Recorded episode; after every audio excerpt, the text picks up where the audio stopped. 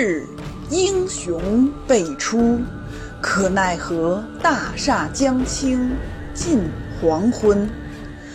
审时度势，披荆斩棘，人道是如日中天，定江山。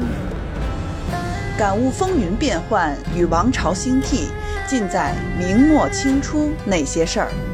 本系列改编自图书《清朝开国六十年》，经作者王汉卫授权，并由喜马拉雅 FM 独家播出。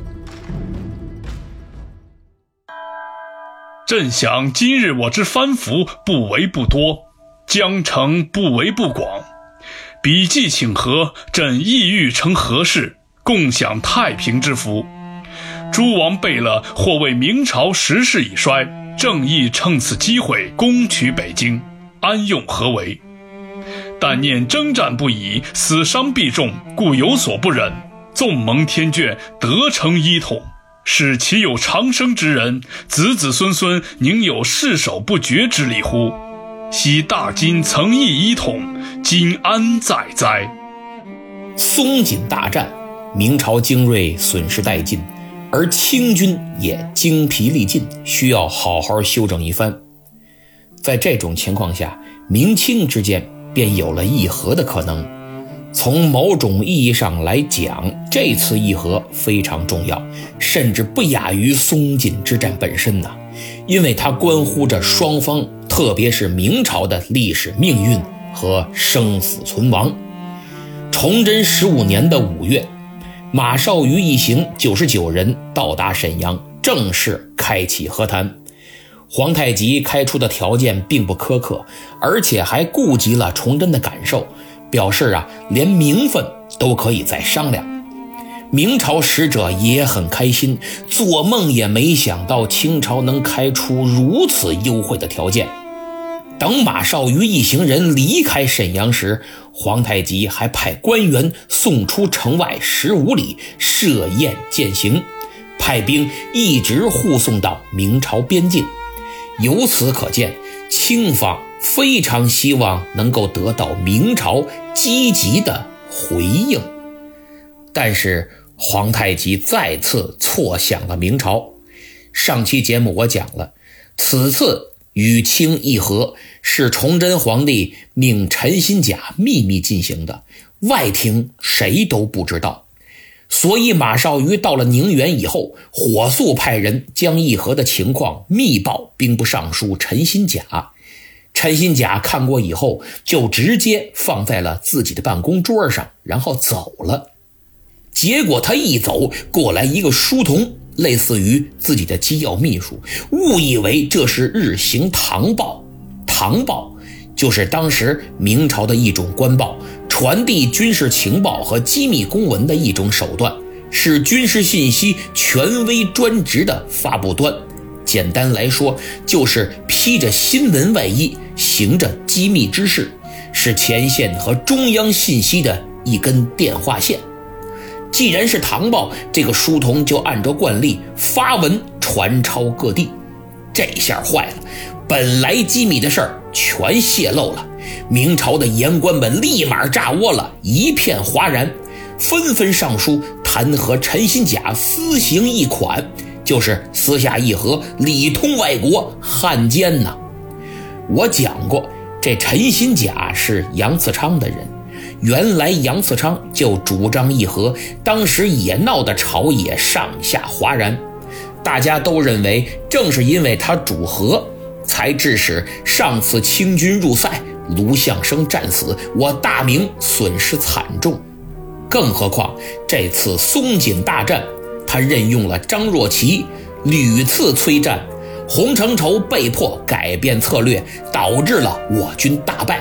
可以说，朝野本来对陈新甲已经极端不满，于是借着议和的事儿，言官们纷纷上书弹劾陈新甲，什么的都有，以权谋私、行贿受贿等等等等，反正各种不法行为说了个遍。但是我觉得这里呀有个问题，就是和谈这么机密的事儿，居然被陈新甲的书童给抖了出去了，我有点不大相信。因为这办公书房的随侍，肯定都是精挑细选的心腹之人，谨小慎微是最起码的要求。他就是拿过来当堂爆发，也得先看看吧。而且天天耳炫目染的这些部堂高官处理军务，能不知道议和是多大的事儿吗？所以我觉得陈新甲书童泄密一事不一定是真的，搞不好啊另有隐情。但目前只能按照这个说法。事情败露，弹劾奏章跟雪片儿似的，崇祯皇帝非常恼火。因为自己千叮咛万嘱咐陈新甲要保密要保密，怎么给泄露了？还弄成堂报，搞得满城风雨。你是不是故意在坑朕？最初，崇祯呢是隐忍不发，弹劾奏书全部留中，可能觉得自己让陈新甲干的，想找个合适的方法呀再处理。结果没过多久，压力太大了，风头愈演愈烈，丝毫没有减弱的趋势。崇祯一想，得了，既然如此，陈尚书你就一肩挑，都扛了吧。朕是不能担责任的，我的面子大如天，皇帝要永远伟光正。所以崇祯就下旨严厉斥责陈新甲。将私自一款的责任全部推给了他，陈新甲哪干呢？当即表示这么大的锅我可背不了，议和所有的步骤我都是按照圣上旨意办的，也都经过了圣上的恩准。真要论起来，我陈新甲不仅无罪，反而有功。崇祯得知以后。大怒啊！好你个陈新甲，不知道我爱面子没担当吗？既然如此，那就别怪我了。来呀，把陈新甲给我下狱论死罪。七月二十九，陈新甲被逮捕入狱。本来一次名正言顺、很有成效的议和，被崇祯颠倒成了陈新甲的卖国罪行。说实在的。作为一国之君，真不能这么没担当。自己吩咐让别人干的事儿，扭头就不承认了，还要置他于死地。就是普通人，你也不能这么没信用，出卖朋友，出卖同事啊！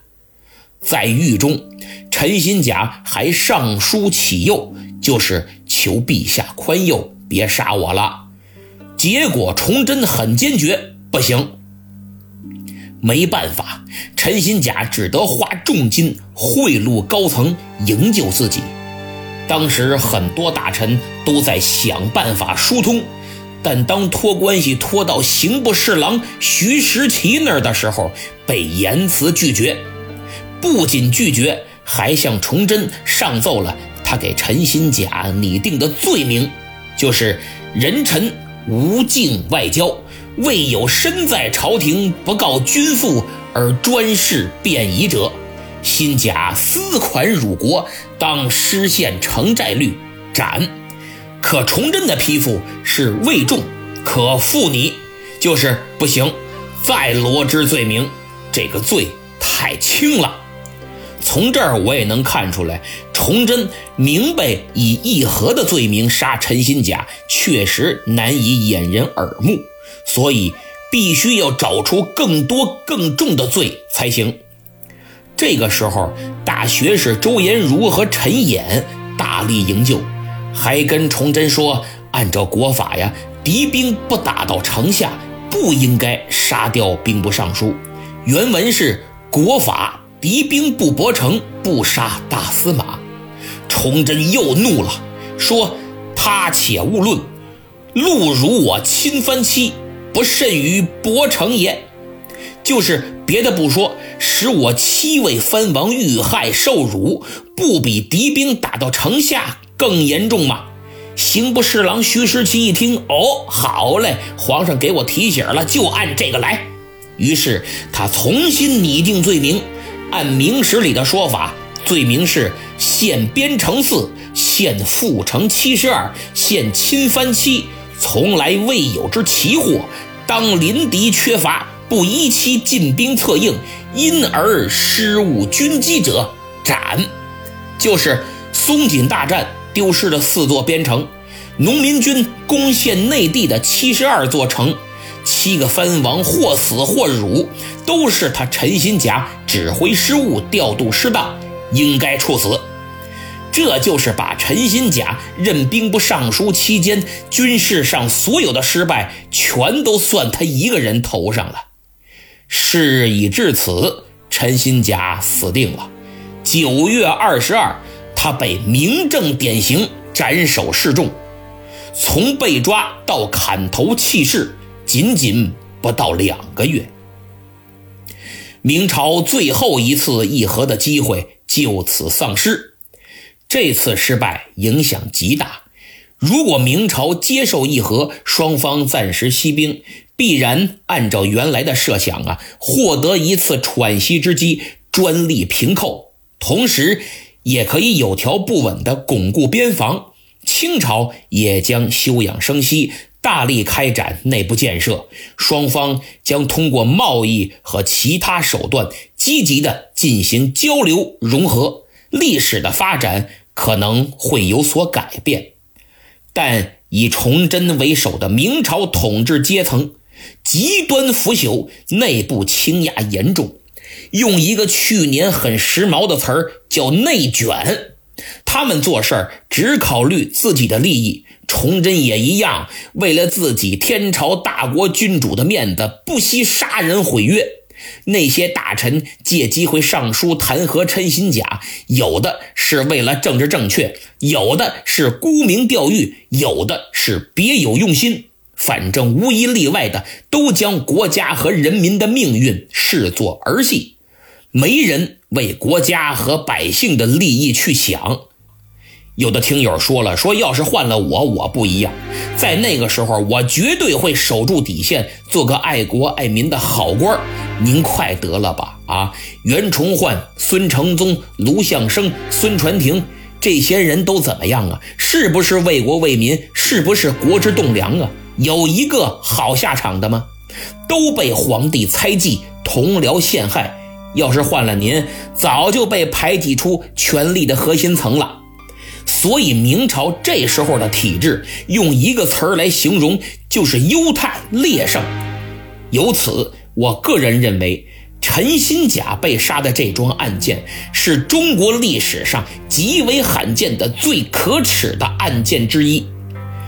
皇太极坐等明朝的回信儿，一直等到这年的秋天。我要是他。一定给自己俩大耳刮子，问问哪根神经搭错了？为什么还相信明朝会真心议和？宁可相信世界上有鬼，都不能相信明朝这张破嘴。出尔反尔，毫无信用，又不是一次两次了。我猜这时候的皇太极一定心想：看来有话还真不能跟他好好说，只能动手。于是。崇祯十五年秋，清军再次入塞，前后历时七个月，第二年六月才返回辽东，俘获黄金一万两千多两，白银二百二十万两，掳走百姓三十六万，牛马等牲畜三万两千一百多头，兵锋已经到达南直隶海州，就是现在江苏北部一带。这次入塞。无疑加速了明朝的灭亡。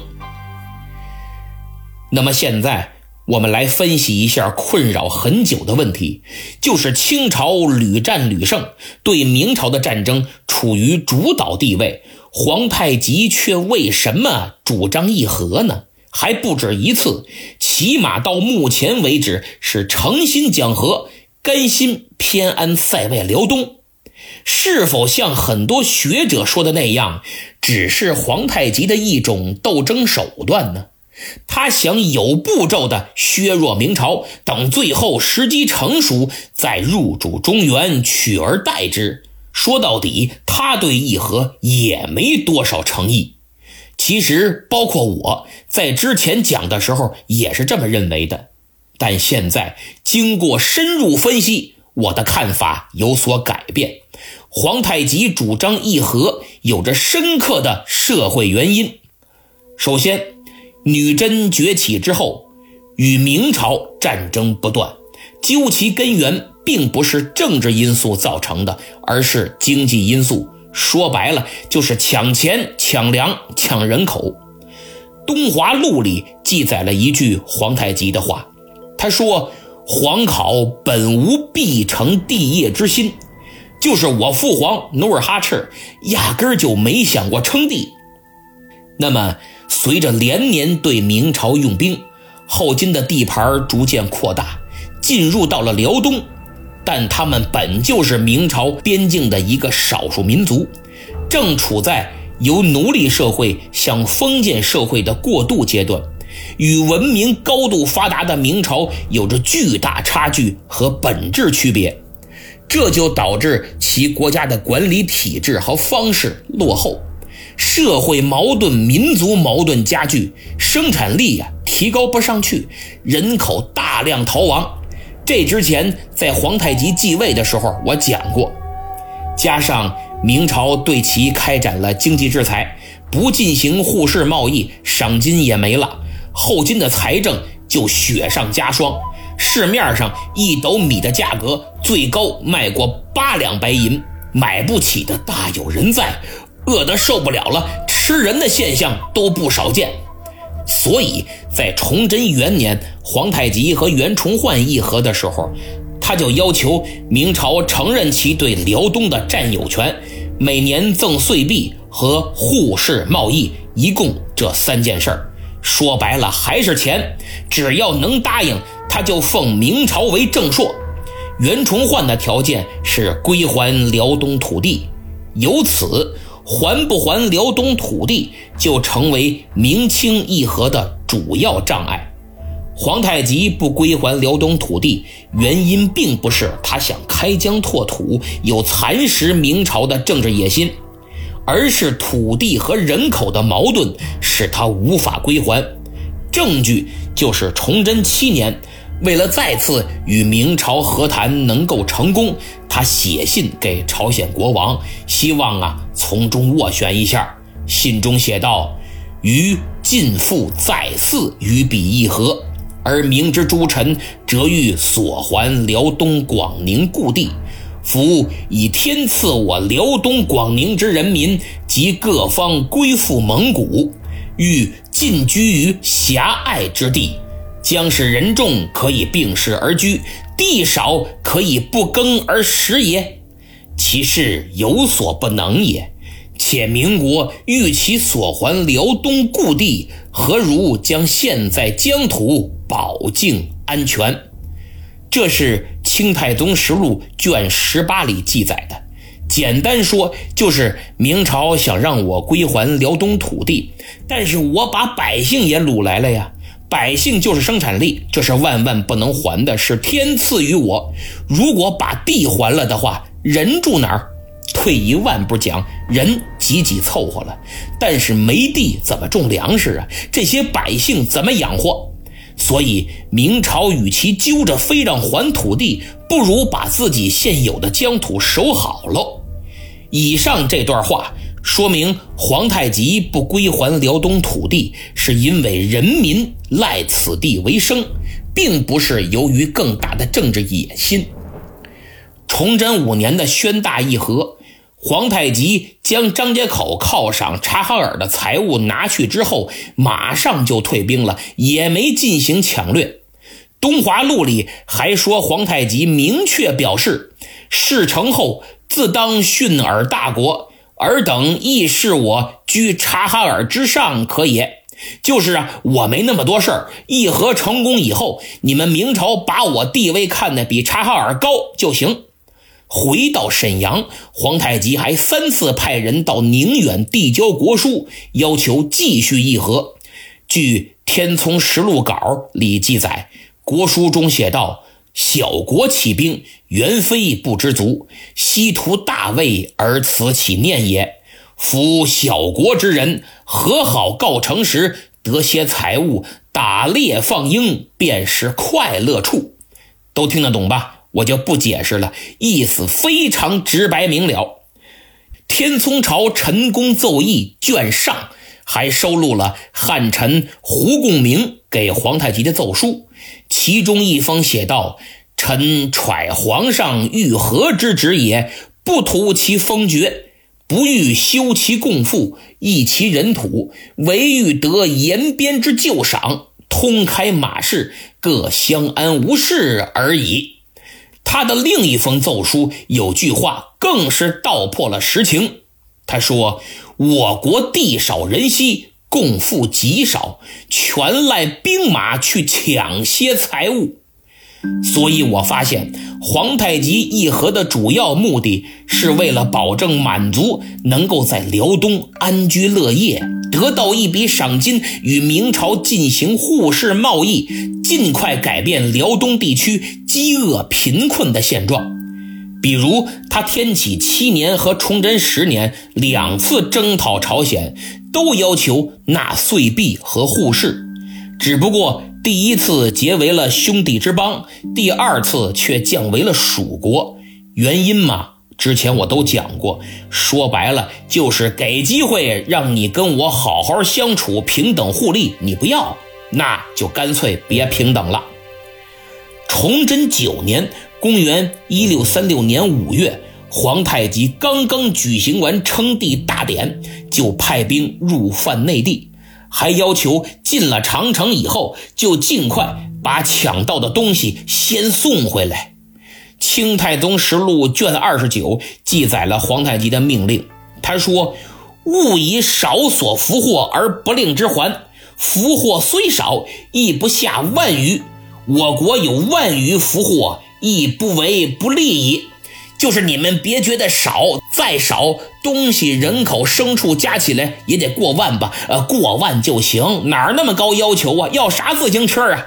用老百姓的俗话来形容，就是穷疯了。可见，他们把战争只是作为一种掠夺财物和人口的手段，很少有人觉得是为了夺取江山。也正因如此。每次入犯内地的捷报，都详细记录了俘获人畜财物的具体数字。当时辽东约有人口一百多万，这个数字是童养性奏折里写的，而满族不过三五十万。如果与明朝议和成功，上期节目我讲了，要明朝给白银每年一百万两。这笔收入非常可观呐，再加上互市贸易，清朝的财政状况和辽东百姓的经济生活马上就会有显著改善。吴晗先生编辑的《朝鲜李朝实录》中的中国史料上编卷五十七中记载了当时朝鲜使者写的这么一句，他说：“清国民惰厌苦兵士。”且欲通货于中原，日望何事之成？就是清朝的百姓都不想打仗了，想跟明朝做生意，好好过日子，天天盼着和谈成功。所以皇太极主张议和，是辽东地区经济形势的需要和满汉人民休养生息的迫切愿望。说到这儿，我真的挺佩服皇太极的。他没有被张存仁等等这些汉臣忽悠，野心没有因为他们一而再、再而三的上书变得膨胀，想灭掉明朝，入主中原。皇太极十分清醒，明白眼下最重要的是解决广大人民群众的温饱问题。可其实，对于皇太极来说，对于大清的统治阶层来说，温饱根本不是问题，他们不仅能吃饱，还能吃好。凭借手中的权力，荣华富贵也是享受不尽。所以张存仁这些汉臣不顾百姓生活的如何，反复建议灭了大明，他们好当开国功臣呐，给自己叛臣的名声洗白白。他们本以为做天下之主这个诱惑够大了，谁想到皇太极人家抵住了诱惑，还是要先着眼于老百姓的生计问题。作为一个统治者，时刻保持清醒不容易呀，更何况他是在对明朝的战争中胜利不断、捷报频传的情况下，仍旧没有冲昏头脑。如果换了别人，说不定马上就膨胀了。管你老百姓过得怎么样呢？反正我吃得饱，穿得暖，反正我要当皇帝。诸位可以看看身边有多少大企业、大集团，因为老板野心膨胀，面对骄人的成绩，没有保持清醒的头脑，忽略了还有很多急于解决的问题。从而盲目扩张、激进发展，很快就尽显颓势，甚至不到一年倒闭关张。不少当年火遍大江南北的品牌，一下就销声匿迹了。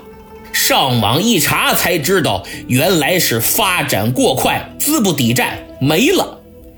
读史要以史为鉴，指导自己的言行。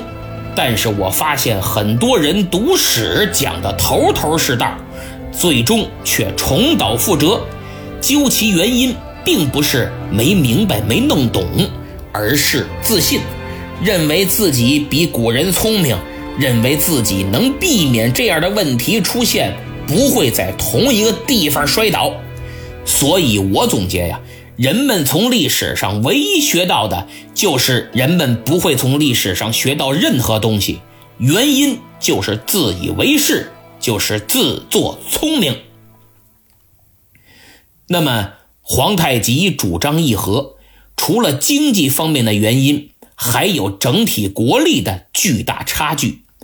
后金政权自进入辽东以后，在军事上虽然屡次打败明朝。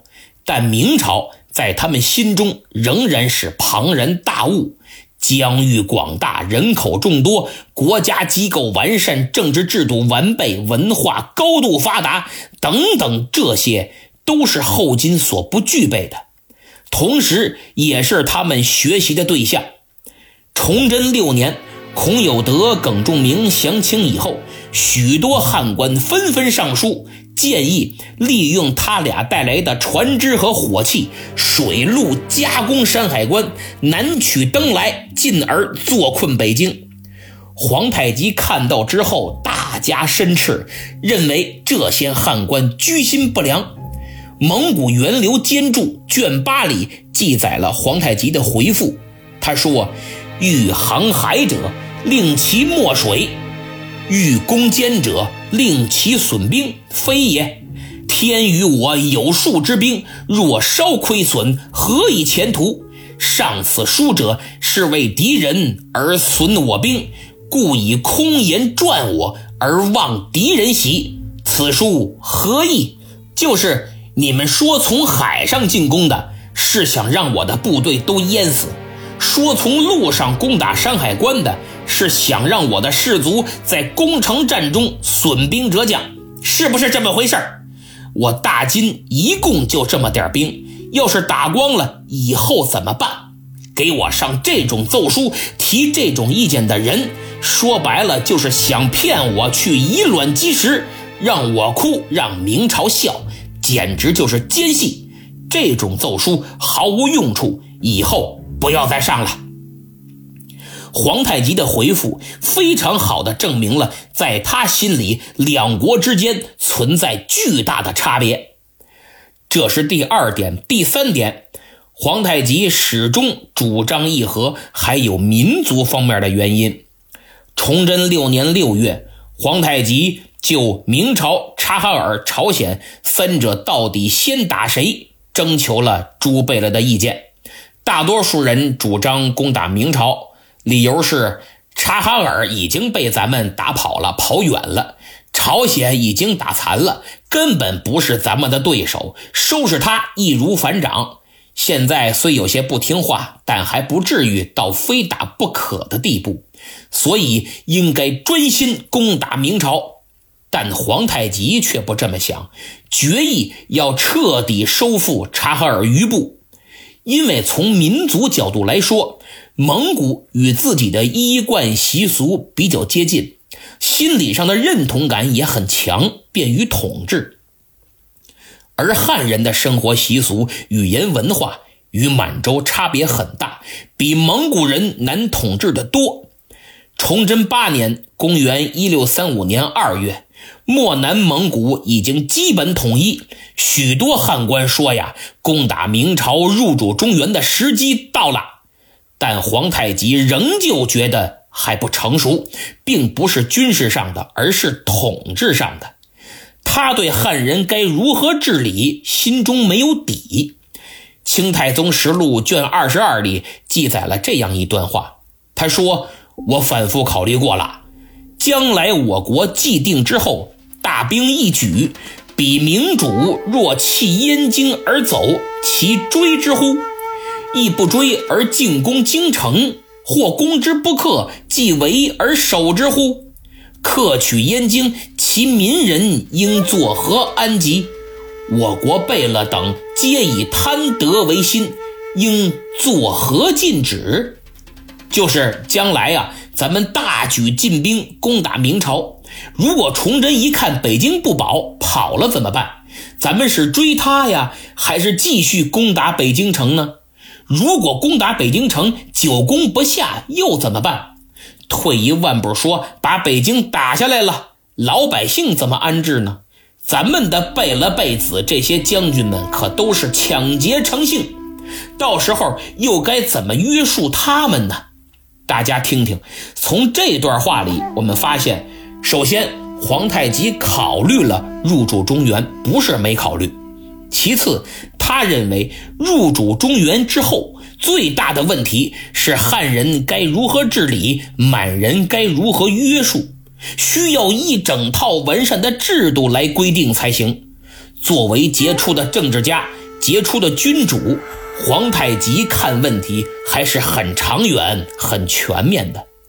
我想，这可能和他亲身经历了努尔哈赤时期对汉人错误的政策有关。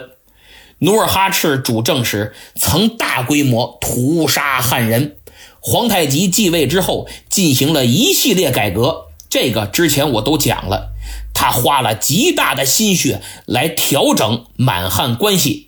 但仍旧没有彻底解决，汉民人口继续逃亡，生产还是停滞不前，连辽东这么点地方都没统治出个名堂来，怎么可能统治好明朝这么大的疆域？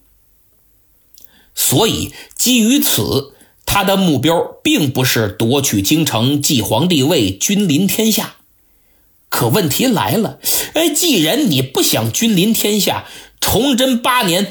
多尔衮收降林丹汗之子鄂哲，获得了所谓的传国玉玺之后，崇祯九年，你怎么就在沈阳登基称帝了呢？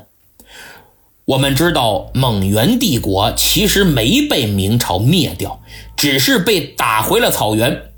当时蒙古共主林丹汗死了，玉玺到了皇太极手上。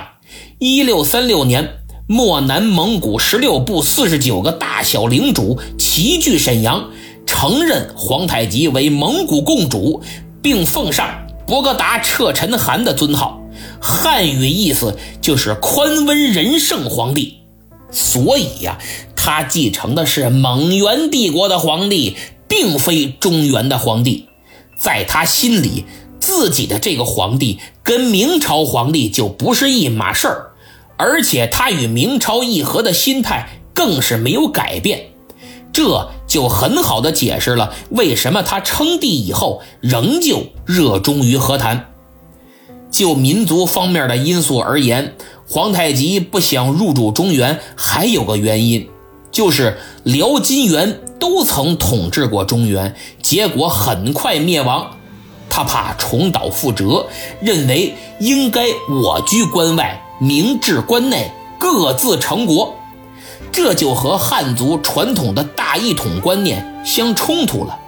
为了这个目标，皇太极虽然学习明朝先进的制度，努力完成从奴隶社会到封建社会的跨越，但对本民族的风俗却从法律上最大限度的保留。比如，他以辽金元入主中原后被汉化作为反面教材，屡次训诫满洲贵族要保持祖宗的衣冠制度和善于骑射的风俗。不要沾染汉族的衣冠服饰，更不能摒弃本国语言，这样会导致亡国。当时后金沿用了汉语的官名，鉴于此，崇祯七年，皇太极把东北的地名、官职等等一律改为满语，沈阳改为盛京，总兵称作昂邦张京。东华录里还记载了一道当时皇太极的旨意。说，仍称汉字旧名者，查处绝不轻恕。所以，我觉得从进入辽东以来，皇太极肯定察觉到了汉人的文化习俗具有极强的感染力，容易被同化。时间久了，满人就成汉人了。他害怕，如果一旦入主中原，辽金元的往事也会发生在。自己身上，以上种种原因决定了皇太极对入主中原并不积极，希望用自己强大的军事力量打败明朝，强迫其签约求和。也正因为如此，松锦之战取得了如此大的胜利，但皇太极仍愿意与明朝议和，还做出了极大让步，希望。议和成功。就在明清松锦大战接近尾声，双方开始接触和谈之时，李自成在河南打开了局面，拥众数十万，数次围困开封。为了挽救危局，崇祯突然想起了一个人。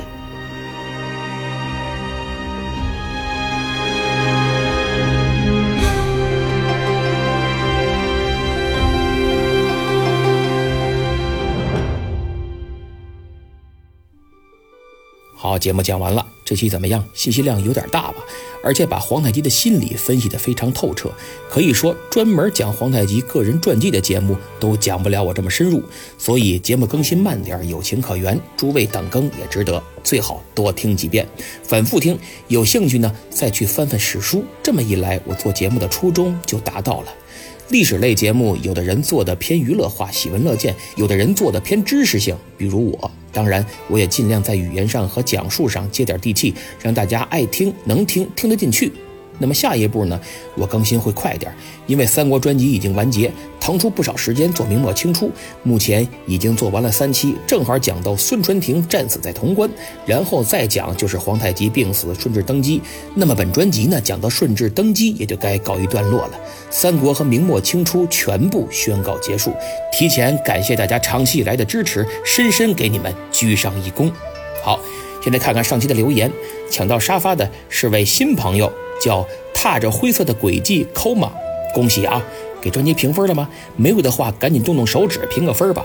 听豆豆子是位老朋友了，他留言说，崇祯最喜欢的就是背锅侠和杀背锅侠，到最后没人去给他当背锅侠，一个人总是不肯担责任，喜欢推卸责任。我只能说，这样的性格有缺陷，在现实中一定离这种人远一点，因为不论发生什么，在他眼里错的一定是你。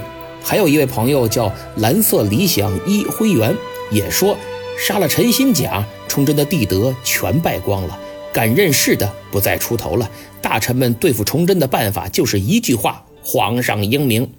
哎呀，您二位说的可非常对，崇祯就是这么一个人。后面我讲孙传庭的死，会对他的这种性格缺陷有个更深的认识。